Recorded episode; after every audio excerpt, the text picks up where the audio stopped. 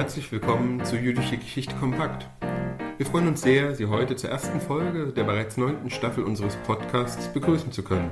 Wir, das sind heute Nina Zellerhoff und Lutz Fiedler vom Moses Mendelssohn Zentrum für europäisch-jüdische Studien in Potsdam. Doch wie immer ist der Podcast eine Gemeinschaftsproduktion des MMZ mit dem Hamburger Institut für die Geschichte der deutschen Juden. Unsere aktuelle Staffel widmet sich diesmal zwar dem Thema jüdische Geschichten in der DDR, doch wollen wir recht eigentlich schon mit den Jahren zuvor, also mit der Zeit von Emigration und Exil und der jüdischen Remigration in die DDR beginnen, um schließlich nach den Möglichkeiten und Grenzen politischer Teilhabe, aber auch dem Schock und den Erschütterungen angesichts des antisemitisch gefärbten Slansky-Prozesses in Prag und paralleler Dynamiken in der DDR zu diskutieren. All diese unterschiedlichen Erfahrungen verbinden sich in geradezu paradigmatischer Form in einer Person, die in letzter Zeit verstärkt zum Gegenstand der Forschung geworden ist. Dem 1908 geborenen jüdischen Juristen und Kommunisten Leo Zuckermann, der nach dem Holocaust vor allem wegen seiner frühen Bemühungen um ein Rückerstattungsgesetz in der DDR, aber auch wegen seiner Flucht im Dezember 1952 bekannt geworden ist. Angesichts von dessen ebenso dramatischem wie erhellenden Lebensweg freuen wir uns sehr, heute Philipp Graf aus Leipzig begrüßen zu können, der die Biografie von Zuckermann grundlegend erforscht hat und davon ausgehend zugleich einen neuen Blick auf die Frühgeschichte der DDR geworfen hat. Im Juni 2022 wurde Philipp Graf mit seiner Arbeit zu Zuckermann an der Universität Leipzig habilitiert. Auch für unser heutiges Gespräch ist Philipp Graf zu uns aus Leipzig gekommen, wo er als wissenschaftlicher Mitarbeiter seit 2003 am Leibniz-Institut für jüdische Geschichte und Kultur Simon Dubnow arbeitet und forscht. Nachdem er sich schon mit Zuckermann der Erforschung jüdischer Geschichten in der DDR zugewandt hat, will er auch in seinem aktuellen Projekt den Blick auf die DDR richten, allerdings aus einer ganz anderen Perspektive. Stadt ohne Juden – zum Umgang mit dem jüdischen Erbe Halberstadts seit 1945 heißt sein aktuelles Forschungsthema. Und bevor wir nun in das Gespräch über Leo Zuckermann eintauchen, will ich zuletzt noch auf zwei wichtige Publikationen von Philipp Graf hinweisen. Einerseits seine Dissertation, die 2008 unter dem Titel Die Bernheim-Petition 1933 jüdische Politik in der Zwischenkriegszeit bei Vandenhoek und Ruprecht erschienen ist. Und andererseits den gemeinsam mit Jan Gerber und Anna Pollmann herausgegebenen Sammelband Geschichtsoptimismus und Katastrophenbewusstsein Europa nach dem Holocaust, der vergangenes Jahr ebenfalls bei Vandenhoek und Ruprecht erschienen ist und der auch einen Beitrag von Philipp Graf zu Anna Segers enthält, die ebenso wie Leo Zuckermann aus dem mexikanischen Exil in die DDR gelangt ist.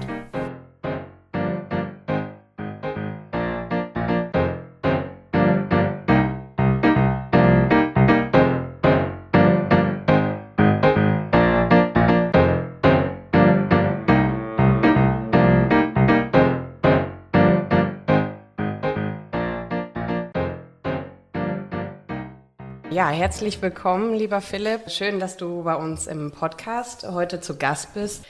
Ich würde gerne mit einer Frage starten zu der Biografie von Leo Zuckermann. Also ich gehe davon aus, dass die meisten Hörerinnen und Hörer Leo Zuckermann äh, noch nicht kennen.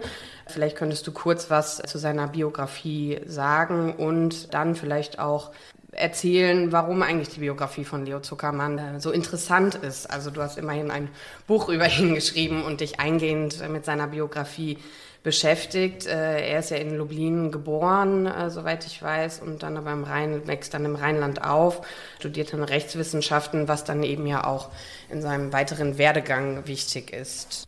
Ja, vielen Dank. Ich finde die Person Leo Zuckermanns eigentlich vor allen Dingen aus zwei Gründen interessant, weil sich praktisch in seiner Person zwei Biografien spiegeln, die sich eigentlich ausschließen. Ja, die eine ist die, er ist äh, Jude, er ist äh, in der Tat in Lublin geboren, aber wächst in Deutschland auf als Kind praktisch von Einwanderern aus dem östlichen Europa, wächst als Kind jüdischer Einwanderer auf, ist dann aber sozusagen, wird vordergründig zum deutschen Juden, der auch über das Studium sozusagen einen äh, klassischen Weg einschlägt, wie andere deutsche Juden auch. Das ist die eine Seite der Biografie. Und die andere Seite ist die, dass er äh, Kommunist wird. Ja, in der Zwischenkriegszeit. Er geht den Weg über die äh, sozialistische Arbeiterjugend, praktisch die Jugendorganisation, die der eher der SPD nahesteht, wird dann SPD-Mitglied und 1928 auch Mitglied der KPD, die dann fortan seine eigentlich bis ans Ende seines Lebens sozusagen seine politische Heimat wird. Das ist noch gar nicht ungewöhnlich, weil diesen Weg sozusagen äh, zu, diese Hinwendung zur sozialistischen oder kommunistischen Bewegung vollziehen ja äh, nicht nur in Deutschland äh, ganz viele praktisch Jüdinnen und Juden gerade in dieser Zeit. Es wird dann aber später interessant, weil mit der Hinwendung zum Kommunismus durch äh, Jüdinnen oder Juden ist eigentlich verbunden, die jüdische Herkunft abzulegen. Wenn man so will, ist das sogar eine der Triebfedern im warum diese Hinwendung überhaupt äh, sich vollzieht. Und bei Leo Zuckermann äh, passiert nun was sehr Ungewöhnliches, ja, in einer Zeitspanne zwischen von Mitte des Zweiten Weltkrieges bis Ende der 40er Jahre äh, wendet er sich dem Judentum wieder zu. Also in äh, praktisch er geht einen Weg, der äh, sich eigentlich ausschließt, der sich für die meisten seiner praktisch jüdischen Mitstreiter äh, in der sozialistischen Bewegung ausschließt, weil, wie gesagt, die Hinwendung zum Kommunismus eigentlich bedeutet, alle Brücken äh, zur Herkunft äh, abzureißen. Ich glaube, das ist eigentlich ein ganz interessanter Einstieg, diese Spannung von jüdischer Herkunft, jüdischer Zugehörigkeit auf der einen Seite und seinem kommunistischen politischen Engagement hervorzuheben. Und trotzdem würde ich gerne, bevor wir über die Rückkehr oder der Bedeutung von jüdischer Zugehörigkeit und Herkunft angesichts des Holocaust sprechen werden, äh, doch gerne noch einmal nachfragen, was bedeutet das eigentlich, sich der kommunistischen Bewegung zuzuwenden?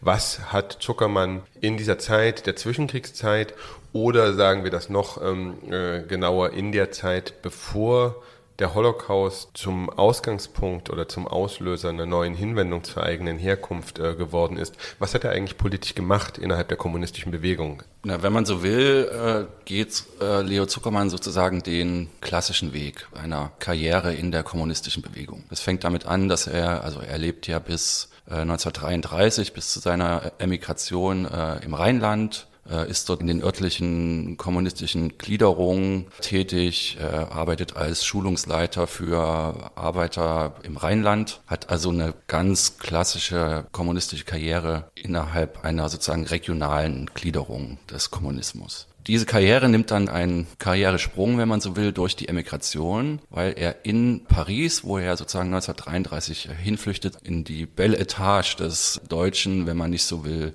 internationalen Kommunismus vorstößt. Also zum gewissen Zeitpunkt ist äh, Wilhelm Pieck, der für die Kommentaren tätig ist, schon zu dieser Zeit sein Vorgesetzter. Er stößt aber auch in einen Personenkreis an Exilierten vor, die sich also mit Namen verbinden wie Gerhard Eisler, Jürgen Kuczynski, Kaczynski, aber auch Alfred Kantorowitsch und andere, die sozusagen äh, in den 30er Jahren die antifaschistische Arbeit von Paris aus organisieren. Vielen Dank. Ich will bloß noch ganz kurz nachfragen. Du hattest ja in deiner Arbeit den Titel gewählt vom Verteidiger Dimitrovs zum Anwalt des jüdischen Volkes.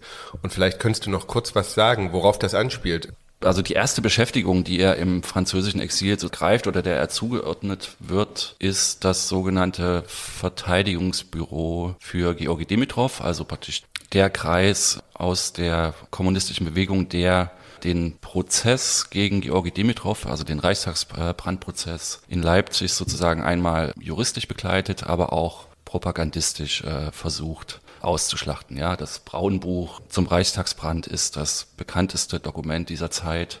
Und das ist der Kreis, in dem er sich bewegt. Seine konkrete Aufgabe besteht darin, weil er ja Jurist ist, praktisch die Verteidigung also juristisch zu begleiten. Insofern ist es vielleicht ein bisschen hochgestapelt, dass er Verteidiger äh, Georgi Dimitrivs ist. Also in dieser Funktion hat er in Leipzig nicht gewirkt, aber er ist in diesem Komitee aktiv, das Dimitrov verteidigt und dann ja auch, also in Bezug auf die Zeit, einen äh, unglaublichen Erfolg erreicht, dem Dimitrov freigesprochen wird und die Nazis eigentlich vor den Augen der Welt äh, bloßgestellt werden.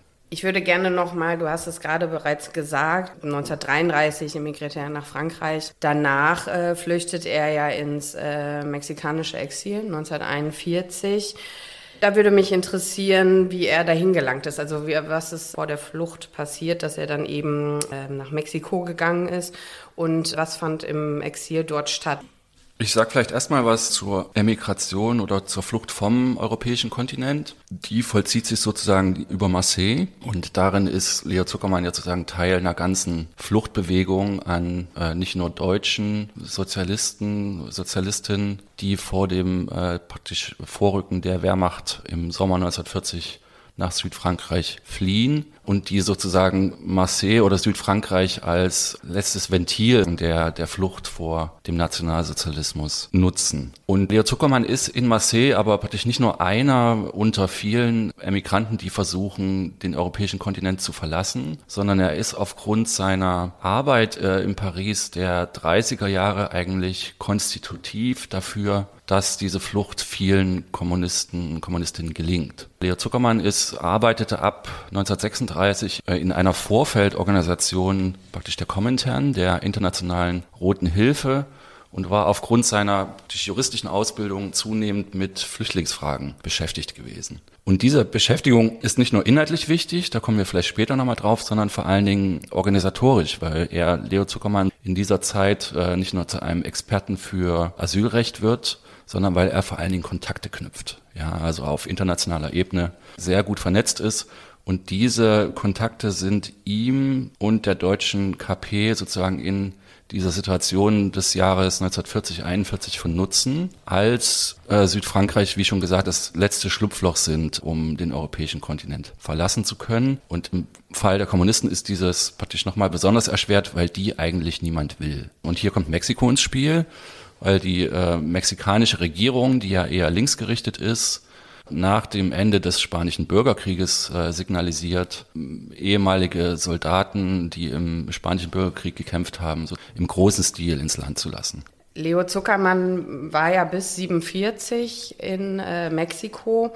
Und da würde ich gerne noch mal auf die Frage davor zurückkommen, was eben in, genau in Mexiko passiert ist. Also in welchen Kreisen hat er sich dort bewegt? Ähm, und vielleicht auch nochmal genauer, äh, du hattest es kurz auch gesagt, mit, äh, mit welchen Personen er da, dort auch Kontakt hatte, aber vielleicht könntest du da nochmal äh, ein bisschen konkreter darauf eingehen. Ja, äh, Leo Zuckermann wird also durch die äh, Emigration nach Mexiko Teil des dortigen kommunistischen Exils, das sich um den bekannten oder in diesen Zusammenhängen auch bekannten äh, Politiker Paul Merker bildet. Mexiko ist ja nur ein praktisch Exilort deutscher kommunistischer Flüchtlinge auf der ganzen Welt. Ja, es gibt Exilzentren in den Vereinigten Staaten, in Großbritannien, in Palästina, aber auch in Moskau aber in gewisser Weise ist es ein sehr besonderer Exilort. Das hängt zum einen mit der Größe zusammen, also man sagt, dass etwa 75 Personen dieser Exilgruppe in Mexiko angehören. Das hängt damit zusammen mit der Lage Mexikos. Mexiko ist nicht nur äh, geografisch abgeschieden, wenn man so will, sondern es bestehen auch keine Beziehungen zur äh, exilierten Parteiführung in Moskau, ja, zur Parteiführung um Walter Ulbricht, um Wilhelm Pieck und das wird äh, später entscheidend, weil man in Mexiko sozusagen keine Weisungen aus Moskau erfährt, wie sich denn zu tagesaktuellen Fragen verhalten werden soll. Ja, das ist praktisch eine Besonderheit. Und es gibt äh, noch zwei weitere Besonderheiten dieser Exilgruppe. Es gibt eine große, praktisch jüdische Exil-Community in Mexiko-Stadt. Ich würde daran gerne nochmal anschließen, und zwar mit Blick darauf, dass wir uns ja chronologisch immer mehr seinem Weg in die DDR nähern. Aber ich würde gerne noch eine Frage dazwischen schieben. Und zwar die äh, der Verbindung zu jüdischen Organisationen oder Institutionen. Weil es ja schon nochmal ein Sprung ist äh, von einer eher klassischen kommunistischen Biografie hin zu einer Person sich äh, zu verändern, die gewissermaßen jüdische Politik im Sinne eines jüdischen Kollektivs macht. Und meine Frage ist, kann man rekonstruieren, wie Zuckermann in Kontakt mit äh, jüdischen Institutionen, natürlich allem voran, dem, allem voran dem World Jewish Congress gekommen ist, der ja aktiv war in Mexiko. Also kannst du dazu noch was sagen und das vielleicht bloß so als Vorgriff schon, weil uns ja mit Blick auf die DDR in der Tat dann die Frage interessiert, in welcher Form sich in Zuckermanns Lebensweg eine kommunistische und eine jüdische, mit Blick auf jüdische Politik äh, betreibende Biografie verbinden. Ja, wie gesagt, eigentlich ist es gar kein Vorgriff, weil das, was später praktisch äh, in der SBZ bzw. der DDR passiert ist, im Kern passiert das in Mexiko in den Jahren 1942, 43, 44. Und zwar ist es so, dass äh, praktisch die Merker-Gruppe die also Diskussion über das jüdische Schicksal und welche Schlüsse daraus zu ziehen sind, die diskutieren sie noch ohne Zutun jüdischer Organisationen. Und zwar entwickelt sich das entlang der Frage, wie die Nachrichten aus Europa einzuordnen sind. Ja, also wie ist zu erklären, dass überall dorthin, wo die Wehrmacht vorrückt, Nachrichten kommen, dass Jüdinnen und Juden ermordet werden. Und das ist im mexikanischen Exil eine anhaltende Debatte, dass die sich praktisch selber erklären wollen, was das jüdische Schicksal auszeichnet und wie es sich auch unterscheidet von dem Schicksal äh, politisch Verfolgter. Und das ist sozusagen der entscheidende Punkt, auf dem alles aufbaut, sozusagen. Also, dass man zu einer Unterscheidung kommt zwischen politischen Verfolgten, die aufgrund ihrer politischen Überzeugung verfolgt werden. Das heißt, die davon prinzipiell zumindest abschwören können. Die auf der einen Seite und Jüdinnen und Juden als verfolgte Gruppe, die sozusagen denen auch der Tod bevorsteht, äh, selbst wenn sie sich nicht mehr als Juden verstehen. Ja, das ist sozusagen die grundlegende Unterscheidung, die in Mexiko getroffen wird und die befördert wird dadurch, dass Personen wie Zuckermann selbst Juden sind und äh, sich ohnehin mit dieser Frage beschäftigen. Und dann kommen in der Tat praktisch äh, jüdische Organisationen ins Spiel und da ist Zuckermann wie so eine Art Scharnier. Ja, es ist in der Tat so, dass Kate Knopfmacher, eine praktisch bis, äh, die Verwaltungsleiterin des World Jewish Congress in Europa, die versucht, äh, wie andere auch, in die Vereinigten Staaten zu fliehen, bleibt aber in Mexiko hängen, wenn man so will, und eröffnet dort notgedrungen ein Büro des World Jewish Congress. Und das Interessante ist, Leo Zuckermann und Kate Knopfmacher kennen sich aus äh, der Pariser Zeit, wo sie praktisch als Vertreter unterschiedlicher Organisationen äh, in Fragen des Asylrechts äh, etc. zusammengearbeitet haben. Und in dieser praktisch Funktion, wenn man so will, treffen sie sich in Mexiko wieder und arbeiten wieder zusammen, weil jetzt auf einmal Leo Zuckermann, der auch praktisch in der Merkur-Gruppe wieder mit juristischen Fragen äh, zu tun hat, auch das Aufenthaltsrecht von äh, Flüchtlingen betreffen. Und es gibt aber sozusagen nicht nur diese äh, organisatorischen Überschneidungen, sondern es gibt dann natürlich auch das, was man sozusagen die Wiederaneignung von Herkunft bei Zuckermann nennen könnte.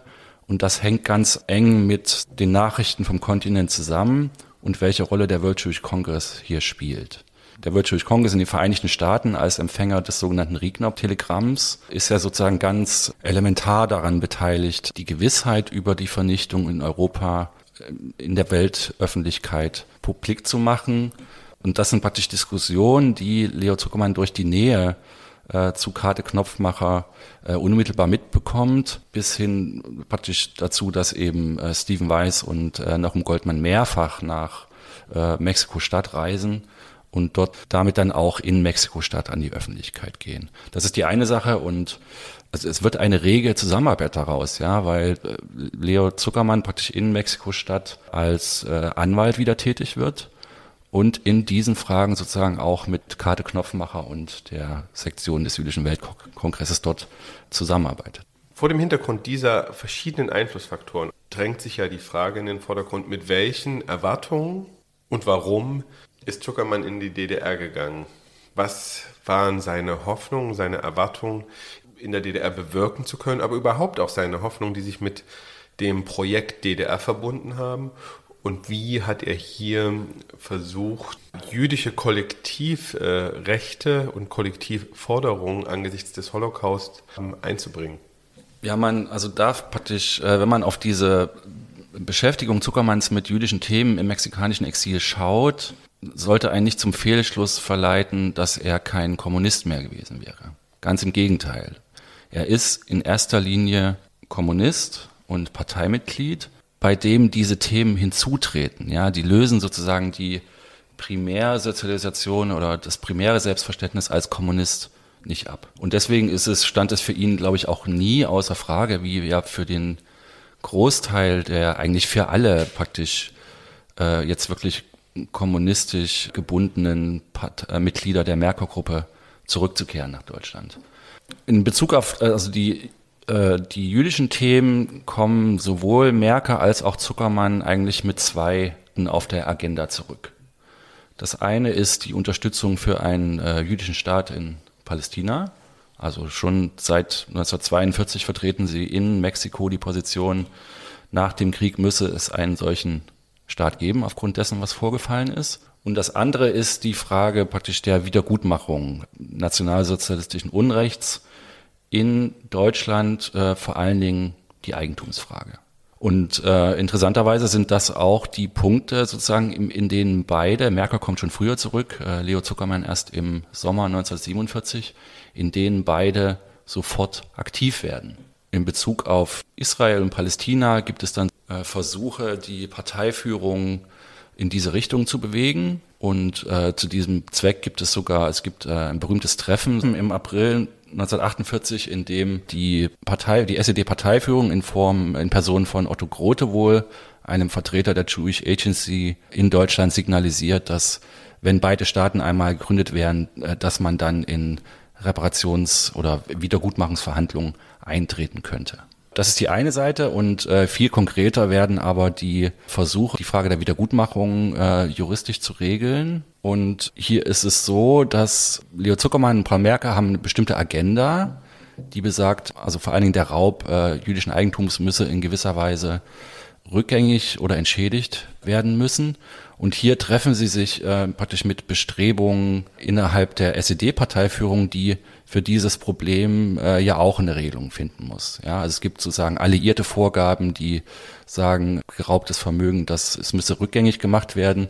Es gibt den Wunsch in der Parteiführung oder die Notwendigkeit, Opfer des Nationalsozialismus fürsorgerisch abzusichern, sichern in Form von Renten, Vergünstigungen im Alltag etc. Und diesen Wunsch machen sich sozusagen Merker und Zuckermann zunutze, auch weil sie den praktisch selber unterstützt. Zuckermann ist ja nicht nur ein jüdischer Verfolgter, wenn man so will, sondern in erster Linie auch ein politisch Verfolgter, ja. Sie machen sich praktisch diese Offenheit zunutze und bereiten dann auch einen sozusagen Gesetzesentwurf vor, der beides in einem Gesetz vorsehen soll, praktisch fürsorgerische Leistungen für Überlebende des Nationalsozialismus und eine Regelung zur Rückerstattung beziehungsweise Entschädigung geraubten jüdischen Privatvermögens. Vielleicht gehen wir noch mal kurz äh, auf dieses Gesetzesvorhaben ein. Und zwar deshalb, weil das ja äh, ein zentrales Moment des Konfliktes dann ist, an dem sich, wenn ich richtig sehe, äh, eine erste Spannung zeigt in der Deutung des Holocausts zwischen der Parteiführung, zwischen wesentlich Remigranten aus äh, Moskau und äh, jenem Kreis der Rückkehrerinnen und Rückkehrer aus Mexiko. Und dabei nochmal die Frage, was äh, ist denn der Kern des Konflikts, der sich hier auftut? Also inwiefern ähm, vertreten Zuckermann und Merker Positionen, die nicht in ein eher traditionelles kommunistisches Weltbild hineinpassen oder wo sie auf Ablehnung, um es stärker zu sagen, ähm, stoßen. Ja, der Konflikt, also der dann schon im Jahr 1948 äh, sichtbar wird, ist eigentlich der, warum für jüdische Überlebende eine Ausnahme gemacht werden soll. Ja, das verstehen verschiedene Kreise in der Parteiführung nicht, wobei das nicht nur sozusagen durch jetzt vielleicht anti-jüdische Vorbehalte zu erklären ist, sondern da spielen auch andere Fragen eine Rolle. Also die Frage der Finanzierbarkeit, die Frage der Außenwirkung ostdeutsche Bevölkerung, ja, warum man praktisch in, also das hätte ja an Fragen der Schuld stark gerührt. Ja, wenn es Arisierung gibt, dann gibt es auch Arisierungsgewinnler sozusagen. Und diese Fragen hätte man berühren müssen. Und deswegen gab es von Beginn an eigentlich sozusagen Vorbehalte gegen solch ein Gesetz ich glaube, wir kommen später noch dazu. Äh, ideologisch aufgeladen wird das erst äh, Jahre später durch äh, in den äh, sozusagen Säuberungswellen. Die sind davon noch zu trennen. Die sind praktisch in der Form zu diesem Zeitpunkt noch nicht noch nicht mal zu erahnen, glaube ich. Und das sieht man ja daran, dass dieses Restitutionsgesetz, was Zuckermann und äh, Merker vorschlagen, dass das eine gewisse Zeit, und zwar ganz konkret im Januar 1948, den Segen der Parteiführung erhält. Die stimmt diesem Gesetzesentwurf zu und diese Zustimmung praktisch hält äh, also noch äh, in das Jahr 1948 hinein an. Und äh, es ist auch interessant sozusagen, dass, also wie gesagt, von den, äh, dass das mal zum Problem werden würde, war zu dieser Zeit noch nicht zu erkennen. Und das sieht man auch daran, dass Leo Zuckermann ist ja ein Parteisoldat, wenn man so will, der Erfahrung hat, wie die Partei mit Kritikern und äh, praktisch Schwenks der Linie umgeht, ja. Also das hat er sozusagen in, Paris, in Paris der 30er Jahre äh, von den Prozessen in Moskau auf jeden Fall mitbekommen. Und das hat ihn aber nicht gehindert, sozusagen im Jahr 1948, also prominent als Fürsprecher eines solchen Restitutionsgesetzes aufzutreten. Ja, weil er sozusagen diese Forderung von der Parteilinie gedeckt sah. Ja, vielen Dank für diese Klärung und auch jetzt nochmal für die Unterscheidung in der Zeit, die du eingeführt hast. Also gewissermaßen ja eine Unterscheidung zwischen dem, was in den späten 40er Jahren noch in Diskussionen möglich war und dann äh, aber immer weiter der Raum für derartige Diskussionen sich verkleinert hat, bis sich eigentlich bis dass man sagen muss, dass sich das Zeitfenster für die Diskussion überhaupt geschlossen hat. Und mich würde interessieren oder uns würde interessieren, ob du vielleicht diese Entwicklung beschreiben kannst von dem, was du in einem Text auch die Zwischenzeit nennst, in der sich eben dieses ja, Window of Opportunity ergab, in der man bestimmte Diskussionen führen konnte, hin zu einer Zeit, in der eigentlich der Diskurs sich verschärft hat von einem Diskurs zwischen unterschiedlichen Perspektiven äh, auf den Zweiten Weltkrieg, auf äh, Erfahrungen von Opferschaft, auf die Diskurs von, in dem möglich war, äh, die Präzedenzlosigkeit des Holocaust zu diskutieren, hin zu einem äh, Diskurs, in dem das überhaupt nicht mehr möglich war, in dem das, äh, in dem man sich damit Verdächtigungen ausgesetzt hat, hin zu einer Zeit, in der alle diejenigen, die als Westemigranten wahrgenommen wurden, häufig und mehrheitlich äh, jüdische Westemigranten, eigentlich kollektiv äh, fast, möchte man sagen, äh, einer Verdächtigung und auch Verfolgung ausgesetzt waren. Ja, Zwischenzeit ist ein Begriff von Dandina, äh, der oder ihn, der ihn stark macht in Bezug auf wirklich die unmittelbare Zeit nach Ende des Zweiten Weltkrieges bis zum Anheben des Kalten Krieges, also von ungefähr 1944, 45 bis 1948, 49 und der sozusagen beschreibt, welche Möglichkeiten aus dem praktisch Interessenkongruenzen äh, zwischen den kriegsführenden Alliierten sozusagen äh, möglich waren. Ich finde, man kann den Begriff zeitlich äh, ein wenig erweitern, wenn man praktisch also ihn für die Wahrnehmungsgeschichte des Holocaust verwenden will. Und also in Bezug auf Zuckermann würde ich ihn von äh, Mitte des Zweiten Weltkriegs in die Zeit 1942 ansetzen, wo durch die Gewissheit über die Vernichtung, so dieses, diese Auseinandersetzung mit dem Holocaust und was er bedeutet, früher einsetzt und dann aber ungefähr genauso äh, lang dauert, nämlich bis 1948, 49. Und das kann man an dem, am, sozusagen dem Schicksal dieses Gesetzesentwurfs ja auch sehen. Obwohl er die prinzipielle Zustimmung der Parteiführung erhalten hat, wird er im Laufe des Jahres 1948, 49 wie zermahlen. Ja, er kommt in der Form, wie er vorgeschlagen wurde, nie zur Umsetzung. Was verabschiedet wird kurz vor Gründung der DDR im Oktober 1949, sind allein diese fürsorgerischen Teile des Gesetzesentwurfs, praktisch für die man die Notwendigkeit sah, für Restitutionen, Entschädigungen sah man sie nicht mehr. Das heißt, wir haben eine Situation, dass dieser Gesetzesentwurf äh, in extrem veränderter Form verabschiedet wird, auf keinen Fall mehr dementsprechend, was Zuckermann und Merker eingebracht haben. Und von diesem Zeitpunkt aus scheint es eine rapide Verschlechterung zu geben bis hin zum Jahr 1952. Vielleicht kannst du diese Dynamik, die sich da vollzieht, nochmal kurz nachzeichnen für uns, für alle die, die das nicht so genau kennen. Ich sagte schon, 1948 ist praktisch nicht abzusehen, dass sich das Blatt mal derart wenden würde und man für solche Aktivitäten wie Zuckermann sie betrieb, um sein Leben fürchten musste. Sonst hätte er es nicht gemacht. Das beginnt sich äh, zwei Jahre später, im, also im Jahr 1949, äh, 50 sieht das schon anders aus, weil hier zum einen also der Kalte Krieg schon eingesetzt hat und innerhalb des sowjetischen Blocks die Reihen wie gesäubert werden sollen. Ja, das hat was mit dem Blockkonflikt zu tun, dass man überall Agenten äh, witterte. Das hat was mit äh, der innenpolitischen Situation zu tun dass die SED zusehends äh, darauf bedacht ist, ihren Machtanspruch äh, zu festigen. Das hat auch was mit äh, Jugoslawien zu tun, das im Jahr 1948 ja sozusagen aus dem sowjetischen Block ausschert. Und praktisch aus dieser Zuspitzung, der ersten Zuspitzung des Kalten Krieges, ergeht ja in allen Ländern des Ostblocks, also die der Sowjetunion sozusagen zugehörig fühlen, die Aufforderung nach undichten Stellen zu suchen. Und zu diesem Zeitpunkt geraten dann sozusagen äh, Westemigranten in den Blick, aber eben auch die Sozialdemokratie und andere praktisch nicht orthodoxe kommunistische Gruppen, die es in der Zwischenkriegszeit gab. Aber sie werden eben noch nicht als Juden oder Jüdinnen als solche verfolgt, die sich für jüdische Themen stark gemacht hätten. Diese Verschärfung setzt dann erst zwei Jahre später ein im Zuge des Slansky-Prozesses. Und vor diesem Hintergrund ist dann ein Prozess wie in Prag, fällt er auf, äh, wenn man so will, fruchtbaren Boden, in dem die Suche nach möglichen Agenten oder Verschwörungen auch in Ostberlin einsetzt. Jetzt ist es ja wirklich so, äh, in Ostberlin wird das nicht so scharf formuliert wie in Prag, aber dass man sozusagen keine Scheu mehr hat, Juden als vor allen Dingen Angehörige so bürgerlichen oder Schichten oder bürgerlichen, der bürgerlichen Klasse als Kollektiv zu isolieren und äh, das auch also allen zu verstehen zu geben, auch wenn man jetzt nicht explizit von Juden sprach, sondern von äh, Zionisten oder Kosmopoliten etc. Da wussten wohl schon die meisten, was damit gemeint war. Diese Verhaftungs-, Verfolgungs-, Verhörwelle von 52, 53 hat äh, dann Zuckermann ja eben auch bewogen, äh, wieder zu flüchten.